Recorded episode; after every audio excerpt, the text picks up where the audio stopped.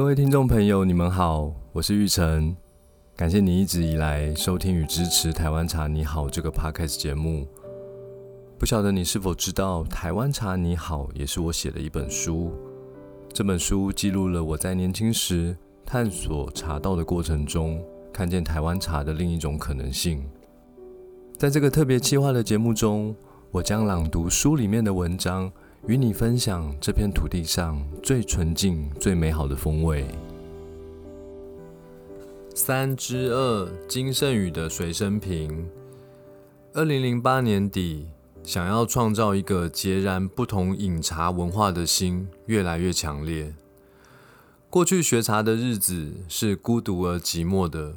身边几乎没有一个朋友喝台湾茶，因为过去不好的喝茶经验。觉得茶是很苦很难喝的东西，甚至用异样的眼神看我，怎么会如此沉迷于旧时代的产物呢？这样一个老派的嗜好，在思考一个全新饮茶概念的同时，我深信，为了要吸引身边的朋友愿意开金口喝一杯茶，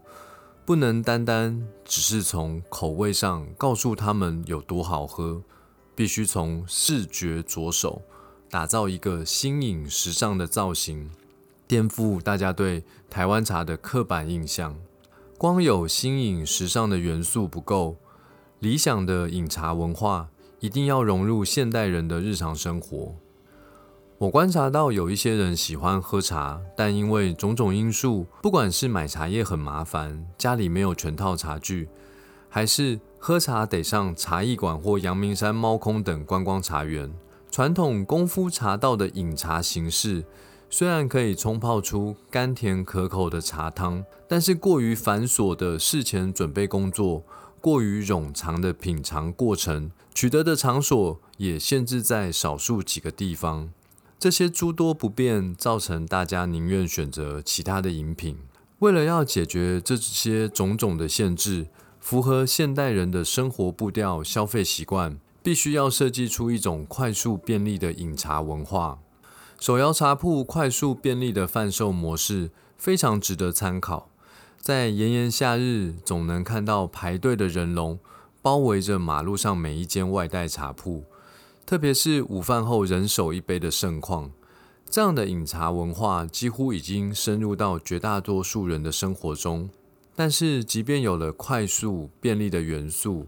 却没有办法真切地反映出台湾茶文化的精致度，更何况市场上有无数的手摇茶品牌，我又要如何让台湾茶文化耳目一新、脱颖而出呢？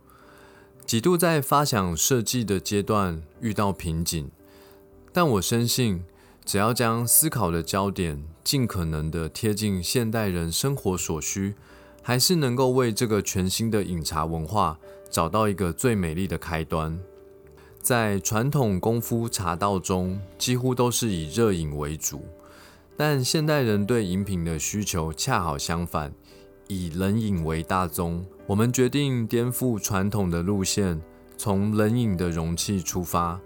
将容器的造型设计成简单利落的线条，因为越简约的设计，越能吸引众人的目光。碍于市面上常见的冷饮容器只有纸杯和塑胶杯可以选择，不够精致，也无法满足我们对造型的需求。台湾的塑胶工业十分发达，塑胶射出品质非常优异，所以我们自行设计造型，委托厂商开发模具。尽管投入的成本高昂，却是一条可行的路，因为不考量热饮的需求。选用的材质是 PET，简单的圆柱造型十分讨喜可爱，但为了不模糊焦点，导致消费者在容器和产品之间失焦，我们选用黑色的盖子，刻意拉高瓶身，保留大面积的透明区块，并严格要求瓶胚的透度，使茶汤的颜色可以轻易凸显出来。因为瓶子再怎么美。主角始终是台湾茶，在金圣宇，我们称呼这个瓶子为随身瓶，就是希望大家随时随地都能享受一杯好茶。第一代的随身瓶为了要求质感，在瓶身的硬度上就比一般市售的保特瓶高了许多倍，必须要非常用力压瓶身才会凹陷。当时为了测试它的耐用程度，把瓶盖转紧之后，摔在地上数十次都不会破，而且茶水都没有渗出。唯一的缺点就是装了茶之后有点重，特别有些客人一次买了六七杯，提起来确实有些吃力。第二代的随身瓶相较第一代采轻量化的设计，携带更加轻松便利。虽然硬度上略逊于第一代，但握在手中略有弹性的手感，比起第一代坚硬的距离感。我反而觉得第二代更有亲切感，更符合台湾茶的本质。随身瓶问世之后得到的回响远高出我们的想象，成功的吸引各个年龄层的人。很多人可能不见得对金圣宇有印象，但对于这个细细长长的瓶子，记忆度却特别深。有人为了得到这个瓶子，从南部远道而来，也有很多人太喜欢这个瓶子。把它装当成装水的瓶子重复使用，甚至在金圣宇的经营初期，常有客人只想买瓶子，不想买茶。面对这个现象，也让我们十分苦恼。但尽管是这样，它还是开启很多人的台湾茶初体验。